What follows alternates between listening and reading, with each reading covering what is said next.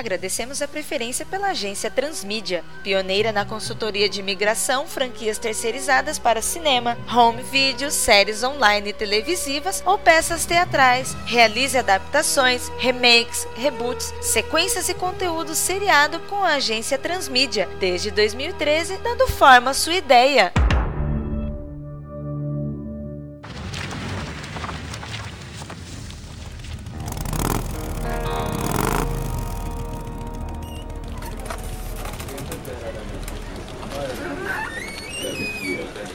Bom dia, senhores. Bom dia, chefe. Pô, quem dera, um dia ainda você.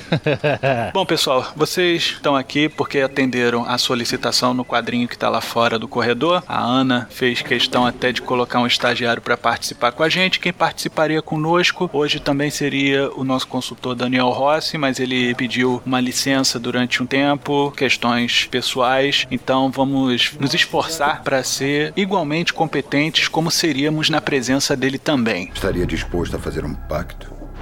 Sem maiores delongas, eu vou passar aqui o briefing que na verdade a gente vai voltar a trabalhar diretamente com a Marvel Studios, com quem a gente fez um filme reboot do Demolidor, que olha só, acabou tendo uma tendência muito parecida com a série feita pelo Netflix nesse ano, que foi um sucesso total. Então quer dizer que a gente tá indo pelo caminho certo. Então, depois de um ano, até mais um pouco, a Marvel Studios retorna o seu contato conosco porque eles querem manter essa pegada de seriado Netflix e dessa eles querem um seriado formato streaming TV do Motoqueiro Fantasma para revitalizar o personagem. E lembrando que esse personagem teve duas adaptações para o cinema que não foram muito bem sucedidas, né? Apesar deles entenderem que a concepção visual do personagem foi bem desenvolvida. Isso é uma verdade, né? Porém o resto desagradou totalmente. A série de TV do Constantine exibida aqui no Brasil pelo Space é um bom exemplo do que eles estão procurando, né? Uma parada meio road movie, né? Que é inerente ao Motoqueiro Fantasma. E eu acredito que por eles confiarem tanto na gente, podemos fazer um bom trabalho. A escolha é sua e só o que tem que fazer é assinar. Como vocês me conhecem, sou o Vitor Hugo Mota, faço parte do departamento de criação, já assinei aqui a ata de reunião e passo para vocês aqui assinarem para todos terem o seu chequinho no final da semana para ninguém trabalhar de graça, né? É aqui participando com o seu Mota, o chefe, né? Matheus, e eu sou a fonte e pesquisa, né? Vou participar entregando fatos e ideias para esse novo seriado do Motoqueiro Fantasma. Então vamos ver se você realmente é o avatar da fonte da pesquisa aqui. A gente vai confiar muito no seu material. Eu espero estar fazendo certinho, viu? Vamos ver ao final se você vai merecer esse cheque. Bom dia, meu nome é Alexandre Baggio, eu sou estagiário vinculado no departamento de planejamento. E você já tá aqui para entender como a vida é dura, né, cara? Pois é, na verdade, vão aprender o ofício ao longo da tarefa. Ok, então fica de butuca ligada, intervenha quando você acreditar realmente que tem algo a somar nesse conteúdo que vamos debater aqui. Eu acredito que você não está aqui à toa também, porque você deve ter conhecimento sobre o personagem em alguma instância. Logo, você será importante no processo. Certo, apostos. Então, sem maiores delongas, vamos falar sobre o espírito da vingança, o motoqueiro fantasma.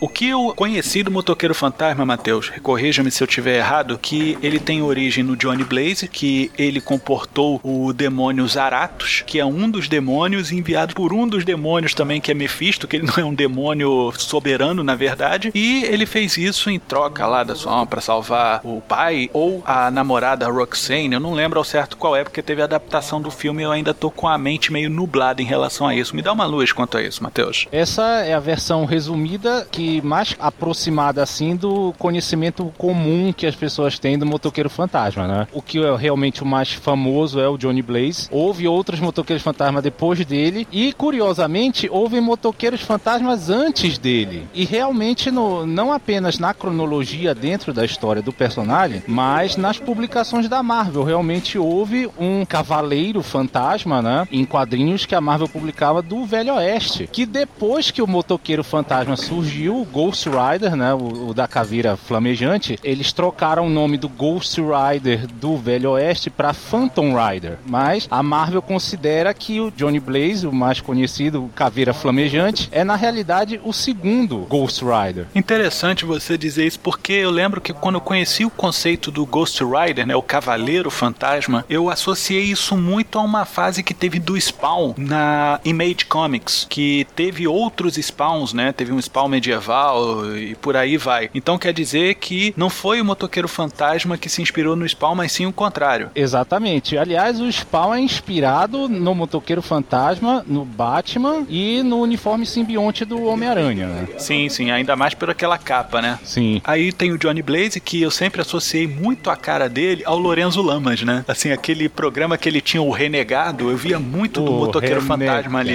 Eu realmente acho assim que se tivesse sido feito alguma coisa com o Motoqueiro Fantasma pra televisão naquela época dos anos 90, o Loureiro Lama se encaixava bem. Eu também acho, ele tem aquela cara máscula de referente do homem, né? Assim, esse aqui é o homem da estrada. Cabelos ao vento, desgrenhados, forte, jaqueta de couro e dá tiro nos outros por puro esporte, mas ele tem um pouco de sofrimento dentro de si. Ele tem o próprio olhar da penitência. E exatamente. Ah, interessante. Mas aí depois do Johnny Blaze, que foi o que mais ficou marcado, e uma coisa que ficou muito marcada na minha cabeça foi que a cabeça flamejante dele era vermelha em alguns quadrinhos, não é? É, no começo a caveira dele era vermelha. Isso foi mudando com o tempo, até mesmo para não confundirem ele com outro personagem que é o Caveira Vermelha, né? Que embora não tenha a cabeça flamejante, tem a cabeça de caveira que é vermelha. Daí seu nome, o inimigo mortal do Capitão América. Mas teve até mesmo uma época bem depois, assim, no confronto de Ghost Riders, onde as chamas dele eram azuis. Hum, entendi. Maneiro isso também, cara. Não houve uma época em que a pintura era feita no Brasil, em que havia confusão em da cor da caveira por conta do caveira vermelha vilão do Capitão América. A colorização era feita no Brasil e por conta disso, como o colorista imaginava que era outro personagem, não colocava a cor original que vinha na, na edição americana, né? É, isso era um problema que ocorria com frequência aqui no Brasil no- nos anos 70 e 80. A colorização era feita aqui e a nossa tecnologia de colorização não era igual à americana, né? Então havia vários equívocos desse. Eu- tanto que eu lembro que a primeira imagem que eu tive do Motoqueiro Fantasma foi a caveira vermelha que ele tinha na cabeça dele, mas também depois quando ele ficou com a caveira branca, quando ele fez parte daquela equipe Os Campeões, não era? Do Hércules e outros. Isso é verdade. A Marvel se confundia bastante no começo também com essa questão de colorização, tanto que um dos acidentes mais famosos deles é o Hulk cinza verde, né? Sim, sim. As coisas de começo de carreira, depois isso se ajeita. Ficarei com a sua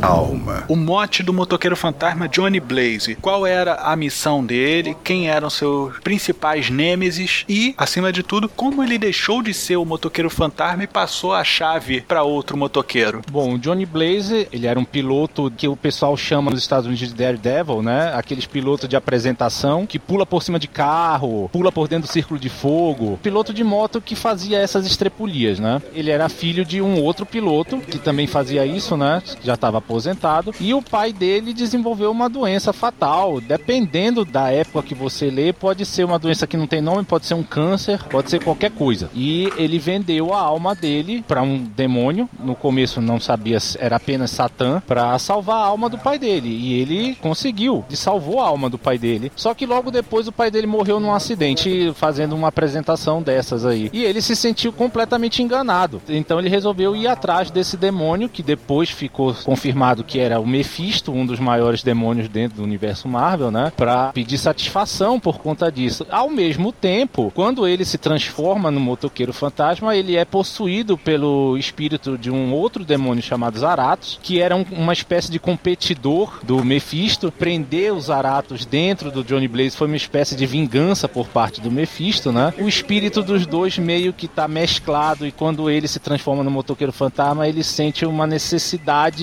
impossível de resistir, de procurar e punir pessoas pecadoras, criminosas, pessoas que têm a alma apodrecida. Então, na verdade, o maior interesse dos Aratos, além de poder sair da prisão humana que ele tá junto ao Johnny Blaze, ele quer se alimentar. É, ele quer se alimentar. Excelente. A forma que ele usa para se alimentar é um dos poderes do motoqueiro fantasma, que é o olhar de penitência. Exato, que ele extrai todos os males da pessoa e faz com que ela saboreie aquilo junto com ele, né? Todo o mal que ele causou, só que o demônio absorve isso bem, é revigorante pra ele, mas só que o humano normal não tem a capacidade de reagir àquela ação da maneira tão positiva quanto os Zaratos têm, né? Isso, exatamente. Ótimo. Além do olhar da penitência, quais são os outros poderes do motoqueiro fantasma? É, o motoqueiro fantasma, apesar do que foi mostrado nos filmes, ele é um personagem extremamente poderoso. Na forma dele de motoqueiro fantasma, ele é praticamente indestrutível, já que as balas passam diretamente por ele, ele é resistente a facadas, tem super força, ele é capaz de levantar e atirar um caminhão a uma boa distância, ele é capaz de gerar chamas, consegue obviamente encantar a moto dele para se tornar uma espécie de montaria sobrenatural que é igualmente indestrutível como ele. Eu não sei exatamente qual é o limite de velocidade que ela atinge, mas ela é muito rápida. Ela consegue desafiar algumas leis da física, como subir em paredes. E a pergunta que eu te faço, aquela brincadeira da corrente dele ser meio chum de Andrômeda, que voa para longe aquela corrente, ele consegue esticar outro tipo de matéria ou aquilo foi apenas uma liberdade? Isso é um daqueles poderes de história em quadrinhos que ninguém sabe definir exatamente, né? Mas ele pode sim encantar a corrente dele para deixar ela em chamas e usar ela até um certo limite, né? Mas é aquele limite que nunca foi realmente mostrado com exata certeza nos quadrinhos. É, não me incomoda, Matheus, o fato da corrente ficar abrasiva, de forma nenhuma, ainda mais com fogo sobrenatural. A minha parte que incomoda mesmo é a parte de você aumentar os elos de uma corrente para poder chegar tão longe quanto foi nos filmes, né? Porque assim, ele deu tantas voltas que ele parecia que tava com aqueles elásticos de brincadeira de bairro nova-iorquino de baixa renda, né? É verdade, mas é liberdades artísticas, né? É bom a gente pensar nisso também, porque a gente pode tratar a realidade dessa corrente em algum momento, em algum trecho, porque a gente está lidando com um material seriado que a Marvel tem se engajado bastante na realidade, né? Ele é calcado muito no que realmente pode acontecer guardadas as proporções, é claro. Então a gente utilizar os poderes do motoqueiro fantasma em coisas mundanas, porém ela receber aquele encantamento dentro da sua dimensão, né? Nada além que extrapole. Pode ser interessante, assim, a gente vê também como é que vai ser o encantamento em cima da moto, se a gente vai fazer deformação física nela, porque eu lembro, por exemplo, do segundo motoqueiro fantasma, que a moto dele, quando ele encontrou, ela, ela já era bem parecida com o que ela ficava depois de encantada, né? Uhum, sim. Quando ele encontrou num ferro velho. Ela já era uma moto que já tinha uma cara meio futurista, assim, ao contrário da moto do Johnny Blaze, que parecia uma moto comum que sofreu uma transformação. Isso, isso. E eu lembro que essa moto do Danny Cat, ela parecia aqueles brucutu, né, de polícia, né? Sim, ela tinha um escudão na frente, né? É, o Motoqueiro Fantasma é um dos heróis que o poder é o mais modulado de acordo com o roteirista, porque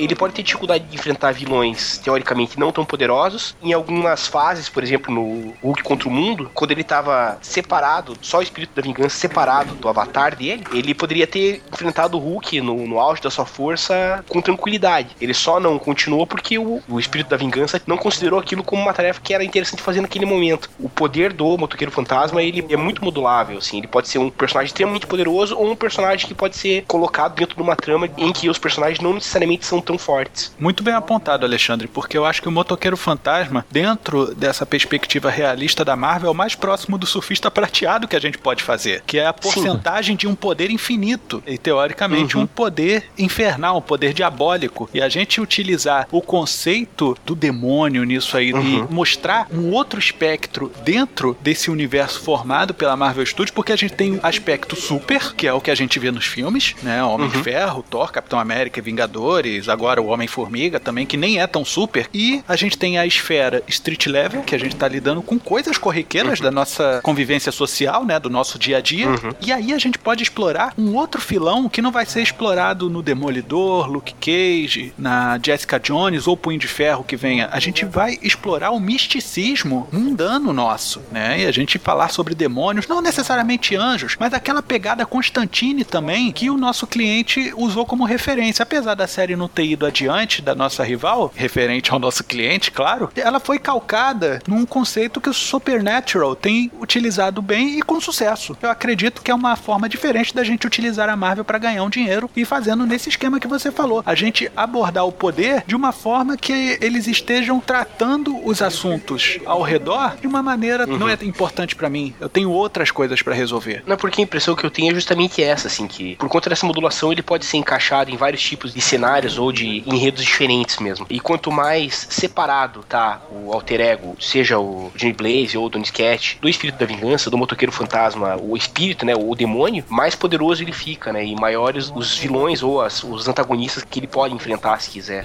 Ai. Oh, assim está ótimo. Uma coisa que é interessante da abordagem dele é essa dualidade, né? Essa esquizofrenia inerente que existe no personagem, que é existir uma entidade, uma, uma outra mente dentro do personagem que tem intenções, que tem objetivos que não necessariamente se corroboram, se correlacionam com a mente humana, né? Que tá abrigando o motoqueiro fantasma. Isso é uma coisa bem interessante também. Tão interessante que é até atual. Porque você falou a esquizofrenia, isso é ótimo. O Hulk tá lidando com isso de uma outra forma, né? Mas a gente tá uhum. falando de esquizofrenia quase que religiosa, porque muita gente tem ataques e surtos esquizofrênicos e as pessoas falam que é o demônio. No caso dele é mesmo. No caso dele é mesmo. E isso é muito bom da gente abordar. Houve algum momento, Matheus, algum tipo de veiculação religiosa ou associação da esquizofrenia, entre aspas, do Johnny, Danny ou de qualquer outro que tenha sido motoqueiro, cavaleiro, motorista, fantasma, com o demônio dele, a pessoa, você tá maluco, cara, isso daí é capeta. No começo, quando ele vendeu a alma para um demônio que era simplesmente conhecido como Satã. Depois foi dito que ele era Mephisto, porque o Mephisto foi na realidade criado pela Marvel para ter uma figura demoníaca dentro do seu universo, sem associar com o Satã bíblico. Mas a gente sabe que é o Satã bíblico. Sim, é o seu Madruga, o Mefistófeles lá daquele episódio do Fausto. É o demônio ardiloso, né? Aquele demônio que tem um poder infinito, mas ao mesmo tempo não pode coagir os mortais a fazer nada. Ele só pode tentar convencer os mortais a barganhar alguma coisa que é de interesse, né? Ele não mexe com livre-arbítrio. Exatamente. Ele tem um poder absurdo. Ele pode manipular, mas ele não pode usar do poder dele para forçar mortais a fazer impactos ou agirem da maneira como ele quer, né? A, a influência dele tá mais pelo poder dele que os mortais ou entidades em volta dele fazem o que ele quer. Por conta do poder que ele tem inerente, né? Todo mundo faz para cair nas graças dele, ou porque ele manipula, né? Ele é o demônio bíblico clássico no sentido ardiloso, não no demônio abissal. Ele é um demônio charmoso, né? Ele é um demônio envolvente. É, ele é o demônio clássico, assim. Sim, é verdade. Tudo pertence a mim até o fim dos tempos. A abordagem que a gente vai fazer, o motoqueiro fantasma, por livre-arbítrio faz o pacto com o Mephisto, então, né? Porque no motoqueiro fantasma Ultimate, em que ele é envenenado e fazem um ritual satânico enquanto matam ele contra a vontade dele, né? Sim. Isso aí é pesado. É pesado e bom. Isso é bem não pesado. sendo contra, não. Eu acho pesado e bom. É, que daí, no caso do motoqueiro fantasma Ultimate, aqueles motoqueiros que fazem um ritual com ele, fazem um ritual usando o Johnny Blaze como vetor para alcançar poder nesse plano, né? E depois disso, o Johnny Blaze, como motoqueiro fantasma, vai atrás individualmente de todos aqueles motoqueiros que estavam em situação de prestígio de poder. Mas a diferença cabal, a principal diferença entre a versão Ultimate e a versão Marvel 1006 é de que ele não fez o pacto com o Mephisto ou com o Satã ou com qualquer demônio que valha por espontânea vontade, mas ele foi usado como uma oferenda, um sacrifício para outras pessoas alcançarem poder. O que eu acho um bom mote. Dentro do conceito Netflix que eles estão abordando, é um bom mote. Eu acho Sim. mais aterrorizante, porque o protagonista ele é totalmente inocente e é jogado numa espiral de maldade, decadência e devassidão contra a vontade dele. E ele se torna mais mal do que ele esperava ser em busca daquela vingança contra as pessoas que mataram ele e a Roxane pelo poder, né? Eu acho assustador pensar isso de uma forma de tipo, olha, eu não fiz isso por um bem maior, pela vida do meu pai ou por alguma outra coisa. Eu fui jogado nessa espiral de maldade contra a minha vontade. É interessante, é uma boa. É simplesmente alguém que tava no caminho e calhou de ser, o, digamos, a vítima, né? Alexandre, o Ghost Rider do Ultimate é o Johnny Blaze ou é outro? É o Johnny Blaze. Só para saber, porque é muito importante pra gente pautar isso daí. Morto você não me serve pra nada.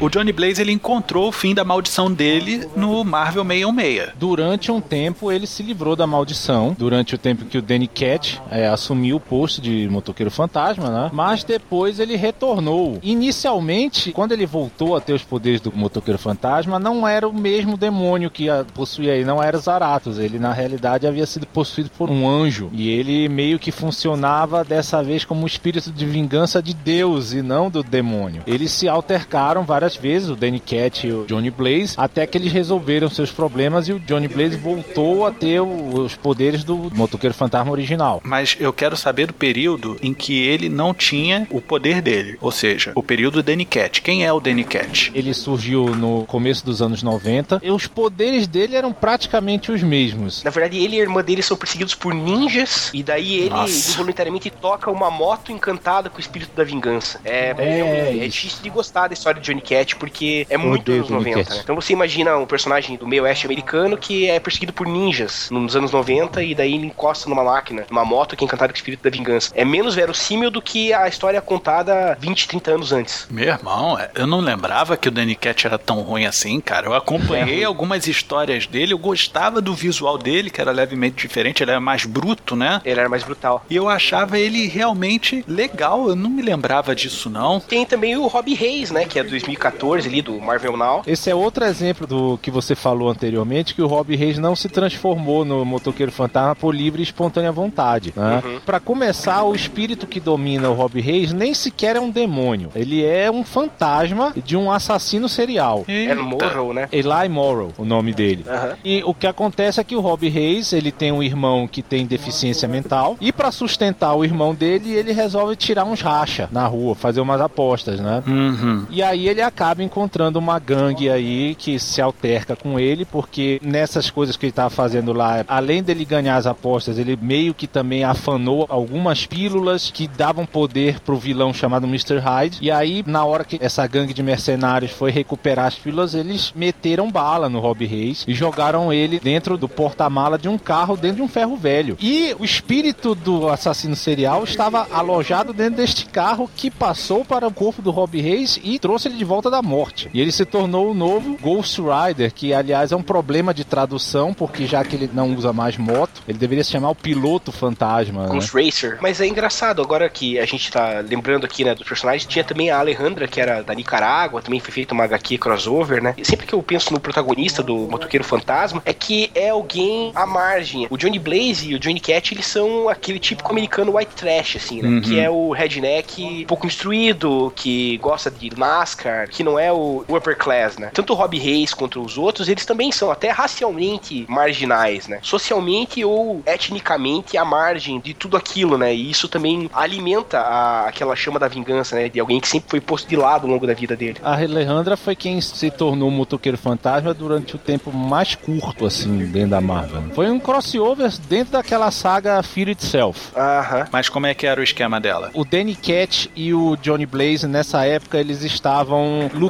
um com o outro. O Johnny Blaze estava como motoqueiro fantasma, com os poderes dos Aratos, e o Danny Cat estava com os poderes do motoqueiro fantasma de chamas azuis dado por Deus, lutando a favor dos anjos, né? E essa Alejandra fez um ritual com a ajuda de um cara chamado Adam, Adão, né? E ela ganhou os poderes de uma entidade do motoqueiro fantasma e durante esse crossover, durante o Fear Itself, ela atuou como principal personagem dentro da revista Motoqueiro Fantasma, até que ela perdeu os poderes que foram tomados pelo Johnny Blaze. Então ela se apropriou do legado do Johnny Blaze. Uma parte dos poderes do Johnny Blaze que ele retomou. Era muito chato. Eu acho que ela foi a única mulher como avatar do Motoqueiro Fantasma, fora um, um Arif que aconteceu, em que a Bárbara Cat, não o Danny Cat, se tornou Motoqueiro Fantasma, mas eu lembro que eu li por cima e não lembro direito do enredo. Esse Warif eu não li, não sei te dizer. Eu lembro que eu li por cima, mas não lembro direito, também não me marcou. Então, uma última pergunta que de repente pode ser bastante referencial, tá? Motoqueiro Fantasma 2099. Muita gente vai discordar de mim, mas eu gostava dessa série. É uma mistura muito louca de misticismo com cibernética, né? Eu não gostei muito, não. Olha, assim, também tem a época, né, onde tudo era muito exagerado e tudo mais. Porém, a gente vive uma época em que realidade e virtualidade estão numa margem muito próxima. Então, tem nego invocando Charlie Charlie por aí, né? Charlie então, Charlie. por que, que a gente não pode ter um motoqueiro fantasma realmente com alguma coisa do motoqueiro fantasma 2099? Mesmo que seja referencial ou que a gente fale em algum episódio ou coisa assim. Eu acho interessante a gente mostrar que o mito tem várias faces, assim como o Satã, né? A história do Motoqueiro Fantasma 2099 era muito louca. Na realidade, tinha pouco misticismo nele. O nome do hospedeiro humano dele era Zero Cochrane. Eu acho um nome legal pra caralho. E ele era uma espécie de hacker. Ele foi morto enquanto tentava hackear, se eu não me engano, os bancos de dados da mesma empresa onde o Homem-Aranha 2099 trabalhava. Alquemax.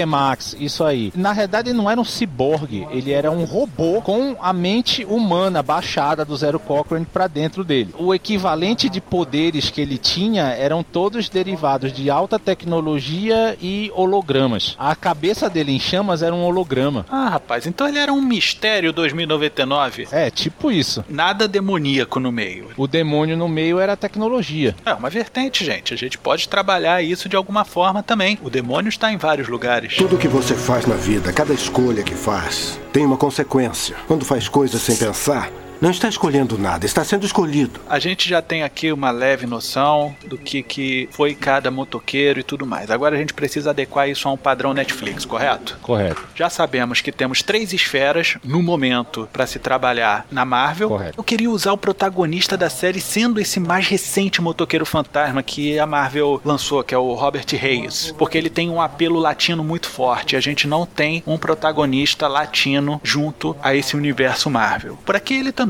tenha um apelo nas vendas dos quadrinhos, né? Pra gente alavancar também outro tipo de franchise da Marvel. Porque muita gente vai ver os filmes que tá tendo aí do Quarteto Fantástico e chega lá na loja e não tem mais os quadrinhos que representam aquilo. Então a gente trabalhar em várias plataformas e usar esses antigos e outros motoqueiros fantasmas, como o Johnny, o Danny, esse Phantom Rider que teve anteriormente, usar referência da Alejandra, do Zero Cochrane, até a Bárbara Cat de alguma forma e colocar no meio disso daí como referências de episódios. E a gente também utilizar uma grande disputa infernal acontecendo a nível da Terra. Concordo. Pro piloto da série, de poder fazer uma história de origem bem próxima das histórias em quadrinhos do Rob Reis, apostando, né, para tirar uma grana para sustentar o irmão e sendo possuído pelo espírito desse assassino serial que a gente não deve mostrar ao telespectador da onde veio esse espírito, se ele é mesmo um demônio, se ele é um fantasma, nem mesmo talvez o nome dele. Né? Isso deve ser descoberto aos poucos ao longo da série. Então eu já te pergunto o seguinte: a gente vai manter um fantasma, cara? Porque o que acontece? Se a gente vai fazer uma briga nível terra, por que, que a gente vai envolver um fantasma se a gente pode encher isso aí de demônio? Ele pode ser um demônio. A gente pode fazer uma mescla do personagem humano, Rob Reis, com o espírito da vingança Zaratos, né? Pode ser também. Eu tenho uma outra ideia também aqui, Matheus. E se a gente fizesse tipo uma sublocação? Assim, Rob Reis, ele está possuído pelo espírito de um serial killer que ficou aprisionado no porta-mala daquele mesmo carro. E se o próprio assassino serial tivesse feito um pacto com o demônio instantes antes dele morrer? E aí, por sublocatário, ele tem o espírito do assassino serial que tem o espírito do demônio. Tem dois níveis de obsessão. Exato. Aí a gente pode trabalhar numa dupla esquizofrenia. Não só a identidade do Rob Reis, mas também o do demônio que estava dentro do assassino serial e o assassino serial dentro dele. Ou, de repente, a gente colocar realmente que o Rob Reis é esquizofrênico num nível de que ele foi sugestionado a acreditar que realmente morreu um assassino serial ali dentro. E pode ser só mais algum ardil do próprio demônio, né? Pode ser também. O interessante é, a gente deve trabalhar algo com que as pessoas se identifiquem também. E se de repente ele é esquizofrênico mesmo? Deixar isso como sempre uma dúvida pairando, no sentido de estar assistindo pensando, mas esse cara é maluco mesmo ou isso tá acontecendo de verdade? Isso interessante. E trabalhar o piloto, Alexandre, de uma forma que a gente não mostre o motoqueiro fantasma logo de início, que a gente vai trabalhar essa doideira dele. Não, essa perturbação é interessante. Outra coisa que eu acho que sempre chama a atenção do público, essa coisa de ter dentro de si um poder que é muito grande, mas ao mesmo tempo incontrolável e maligno, sabe? De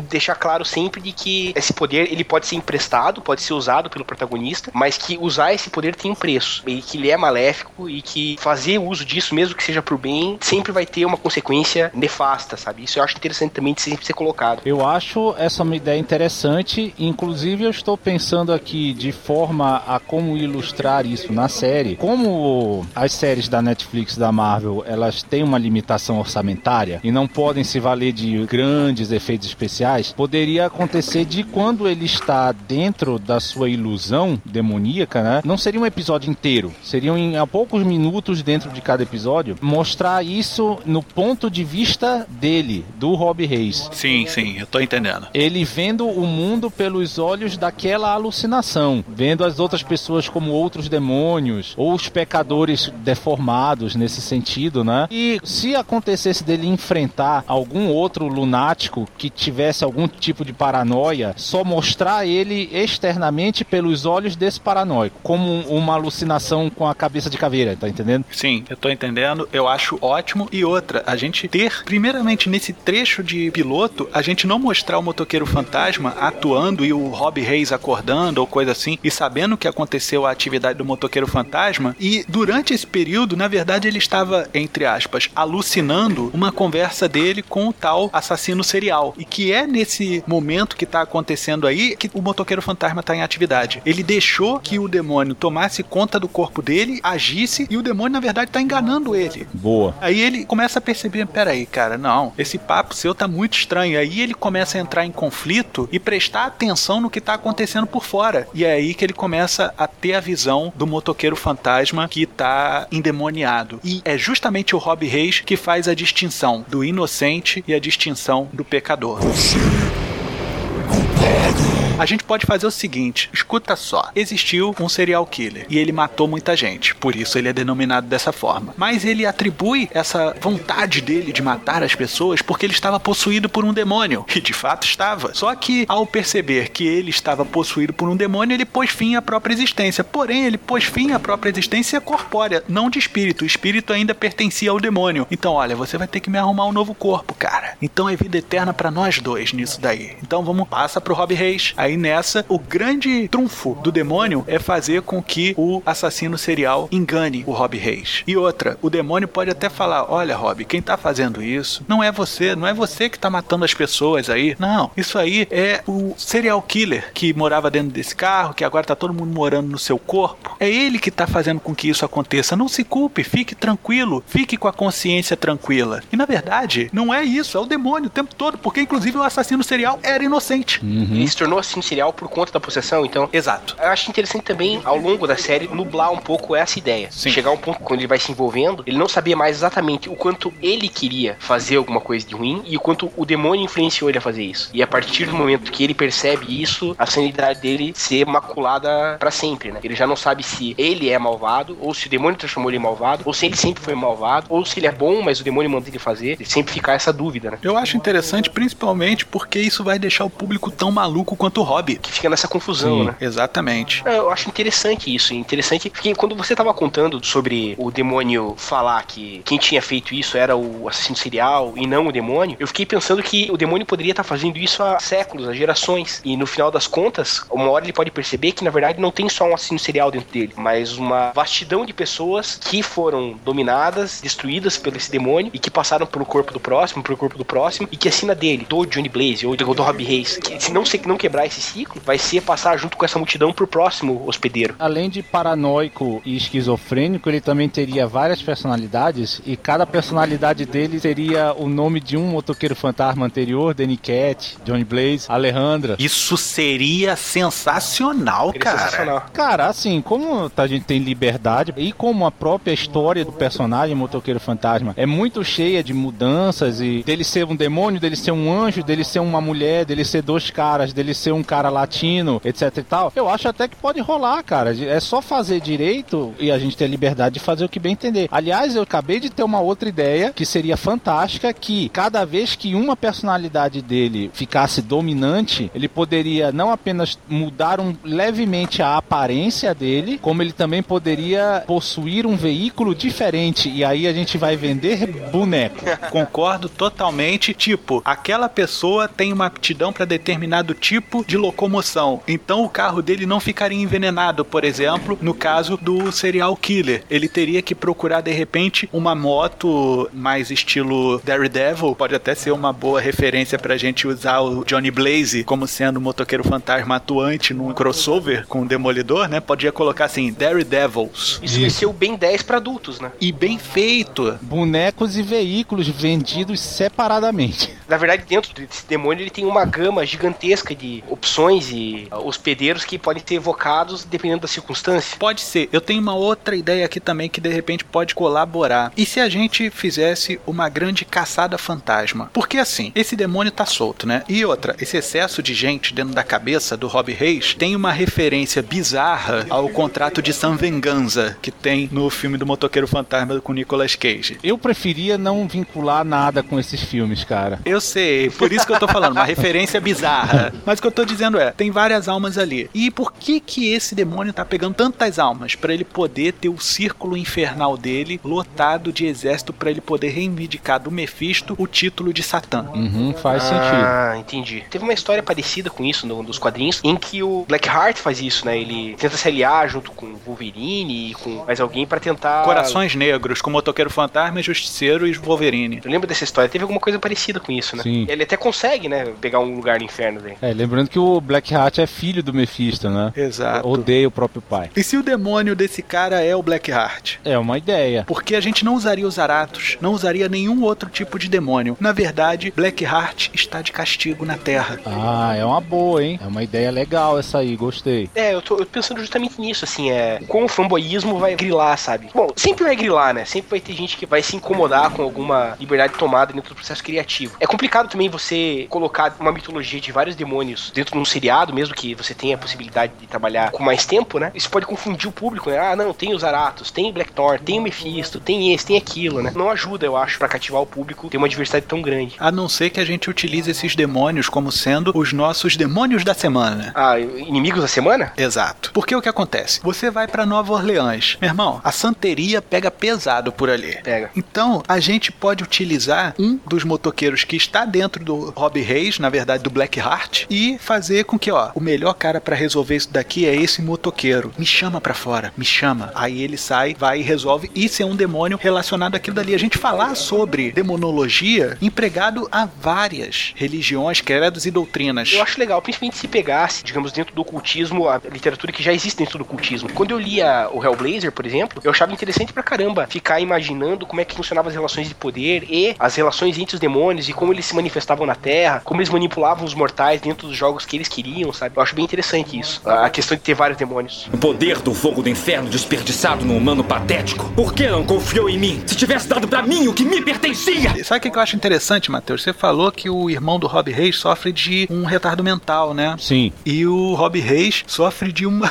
intensa atividade mental. Isso é verdade. De repente, tem jogo nisso aí pra uma segunda temporada, tá? Ah, com certeza. Isso é complicado de mexer. Vou explicar por quê. A questão do politicamente correto, se você tirar, digamos, a, a essência de um personagem, ele tem alguma deficiência mental, ele tem um retardo mental porque ele tem, e não porque existia um motivo sobrenatural ou não sobrenatural para aquilo, pode ter gente que pode guiar do tipo, poxa, eu me identifico com esse personagem, eu também tenho um irmão que tem Down, eu também, entendeu? Eu não tenho problema com isso. O que eu tô te sugerindo é o seguinte, Alexandre. Ele pode ter um retardo mental sem problema nenhum de demônio no meio do cara. O Uhum. cara nasceu assim, ele realmente tem um problema. O lance é um mote pra segunda temporada do tipo: o demônio na verdade quer se livrar do Rob Reis porque ele tá conseguindo ter influência sobre todos os motoqueiros fantasmas que estão ali. Entendi. Então, o que que ele quer? Uma mente limpa, Um bom vetor seria o irmão dele, né? Uma mente fácil de manipular, fácil de dobrar, né? um coração puro pro coração negro. É, Perfeito. foi assim que eu entendi também. Eu não entendi que o retardo mental do irmão do Rob Reis é causado por fontes sobrenaturais, mas que é Isso. uma porta para poderes sobrenaturais agirem sobre ele. É, tem essa crendice popular de que aquelas pessoas que são mais puras, né, digamos, menos trabalhadas intelectualmente, são aquelas que têm mais sensibilidade pro mundo espiritual, né? Essas pessoas, assim, não seriam, digamos assim, tão fechadas pro outro mundo quanto as, as pessoas que têm instrução, né, porque elas acreditam, né, ou têm mais facilidade em acreditar, né, nessas coisas. Eu acho interessantíssimo, porque a gente tá lidando com um perfil todo sobrenatural pra essa série. As partes que eu achei mais interessantes e que me chamaram a atenção. Existia uma mitologia de demônios que podem ser usados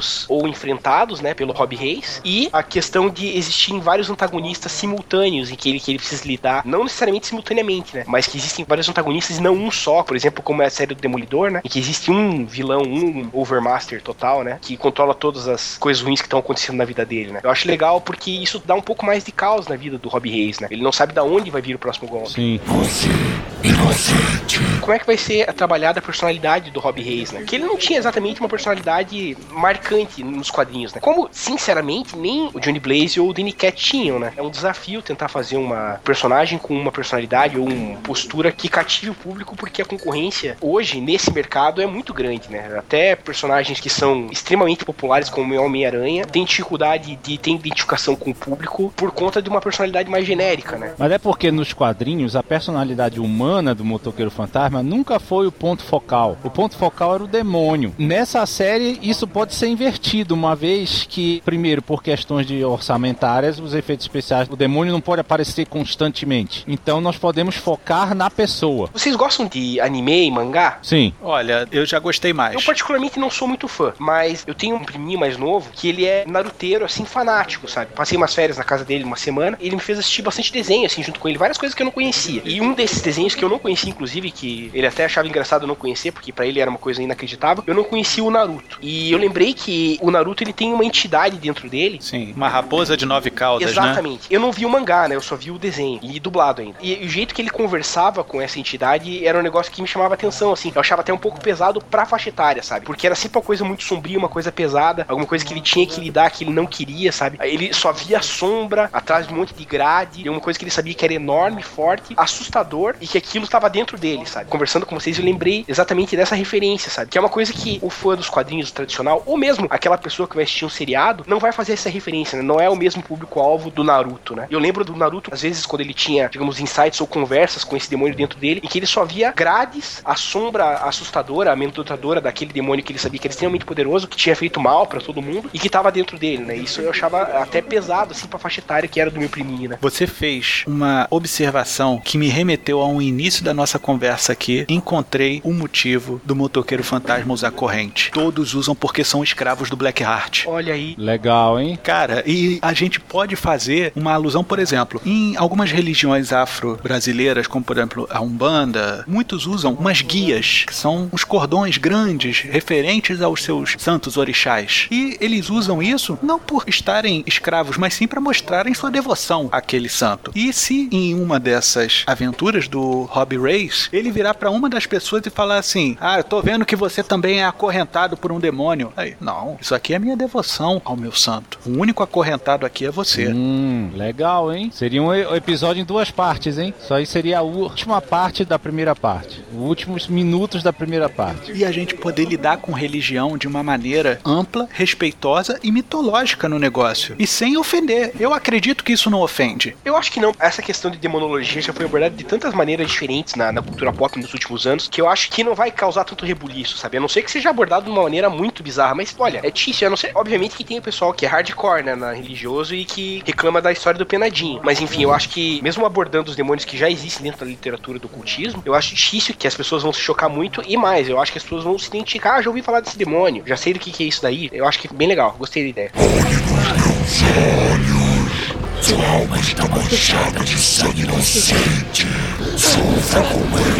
Outra coisa, Matheus, que eu tava pensando aqui, o Danny Cat é um merda, né? Inclusive na sua concepção enquanto motoqueiro fantasma e tudo mais. De repente, visualmente, ele fica interessante como aquele motoqueiro de Deus, né? Que você falou com as chamas azuis e tudo mais. A gente colocar diferenciações do tipo de chama. Sim, isso é uma ideia ótima. Assim, a gente não fazer uma grande mudança de roupa nem nada. Não, não, isso não. Mas sim a chama. Porque a chama, na verdade, é a chama imperecível da pessoa. É a chama dela. Outra coisa que eu queria falar relacionado a isso. Por que, que a gente não joga a origem do motoqueiro fantasma Ultimate pro Danny Cat? Aquela de que ele foi objeto do pacto, não o autor do pacto, né? Exato. Eu, eu acho mais assustador. Ele não pode nem sentir culpa, sabe? Ele só é jogado no meio do caos, assim. Eu acho muito legal. Ótimo, porque isso aí já me puxa pra uma outra situação que pode virar um bom episódio, que é o episódio do Danny Cat, em que ele aparece. E ao invés da gente utilizar o Hells Angels, porque eu não quero um monte de motoqueiro batendo na minha porta aqui querendo me matar, a gente pode fazer uma adaptação e colocar Heaven's Demons, que eles fizeram todo esse sacrifício pra terem um demônio dentro deles, né? Pra eles terem um poder do demônio. E eles realmente terem, só que eles viraram os Heaven's Demons. O que, Legal. que eles fazem? Qual posição que eles têm? Como é que eles vão antagonizar daí? Eu estou te jogando uma plot, Alexandre, Aham. pra gente poder utilizar o Danny Cat, a gente fazer uma referência aos Hells Angels, mostrar por que que o Danny Cat ele é um motoqueiro fantasma de Deus, vamos dizer assim, Uhum. e fazer um apanhado nesse road movie que é a série do motoqueiro fantasma. Eu estou te jogando possibilidades. Eu fiquei pensando justamente nisso, assim, se os vários motoqueiros fizeram esse pacto, cada um deles poderia ter poderes e posição no mundo diferente, né? E que daí exigiria do Rob Reis é, uma abordagem diferente pra lidar com cada um deles, né? E se de repente o Danny Cat foi a oferenda dos Heaven Demons, ele recebeu esse poder, eles receberam também, só que ele, por ter sido usado contra a vontade dele, correu atrás de cada um deles e tomou esse poder, pegou o poder todo pra ele, pra ele poder exorcizar isso sozinho, ou ele achando que matando os outros ele conseguiria. Uma coisa meio Highlander, né? É, uma coisa meio Highland, só que os caras não morreram. Ele usou o olhar da penitência para os caras e realmente eles se penitenciaram, só que depois eles quiseram um demônio novamente. E cada um deles fez contrato com um demônio. Ou, veja bem, Mephisto procurou eles quando percebeu que Blackheart estava avançando, estava com um exército muito grande. Olha, deem um jeito no meu filho. Em troca de alguma coisa, né? Eu acho uma boa ideia. Isso aí vai dar pra fazer uns episódios muito bons aí com essa ideia. Vi o seu show hoje. Só queria dizer que gostei muito. Talvez você trabalhe pra mim um dia. Nós temos um monte de ideias, um monte de conceitos. É legal porque a quantidade de ideias boas que a gente tem, de material bom que a gente tem, vai dar mais trabalho não pensar elas, mas simplesmente organizar elas de uma maneira que fique agradável, né? Porque são muitas ideias interessantes. Então, já que você levantou essa bola, Alexandre, deixa aqui com a parte do roteiro e organização de estrutura. É comigo, eu só preciso que vocês me deem subsídios para que a gente possa montar 13 episódios de 45, 50 minutos pra gente fazer esse seriado Netflix pro nosso cliente. Então, preciso de referências de motoqueiros fantasmas, vários. Preciso de referências e nomes de vários demônios da Marvel. Preciso que a gente trabalhe um elenco interessante, porque eu acredito que a gente vai utilizar atores para interpretar esses hospedeiros humanos, motoqueiro fantasma que vivem dentro do Rob Reis, em sua consciência. Precisamos escalar um bom diretor. Não vamos nos preocupar com produção, que é uma produção totalmente Netflix. Vamos procurar uma trilha sonora maneira que, se você utiliza motoqueiros e não utiliza um bom rock and roll, você não tá fazendo uma história de motoqueiros. Não tá, não tá. E eu acredito que a gente tem tudo para explorar esse universo sobrenatural do motoqueiro fantasma. Conto com todos vocês. Alexandre, tudo anotadinho. Anotado. Matheus, vamos deixar o estagiário trabalhar um pouquinho. Inclusive, passa a vassoura aí para ele. Deixa pra mim. Mas antes de começar, me traz um café. Primeiro dia é assim mesmo, Alexandre. É, tudo bem, tudo bem. O próximo estagiário vai sofrer em dobro.